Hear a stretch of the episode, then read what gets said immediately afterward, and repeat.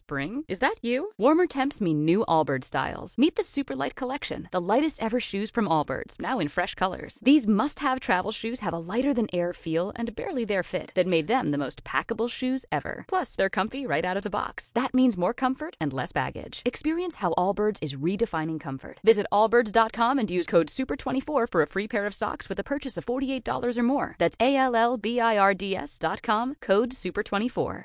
Hola a todos, Boker Tov, estamos en el mes de Shevat.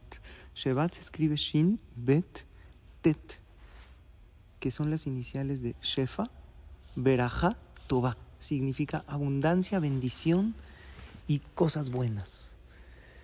Es un mes que podemos lograr obtener abundancia y bendición. ¿Cómo lograrlo? La mejor manera para lograr tener bendiciones y abundancia en la vida es diciendo Berajot. Por eso se acostumbra en el mes de Shevat estudiar las alajot de Berajot.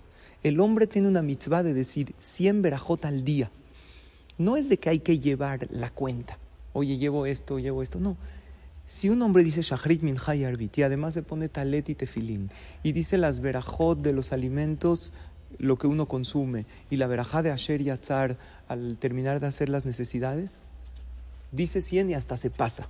Y eso trae bendición y protección. Así le reveló Hashem a David Amelech.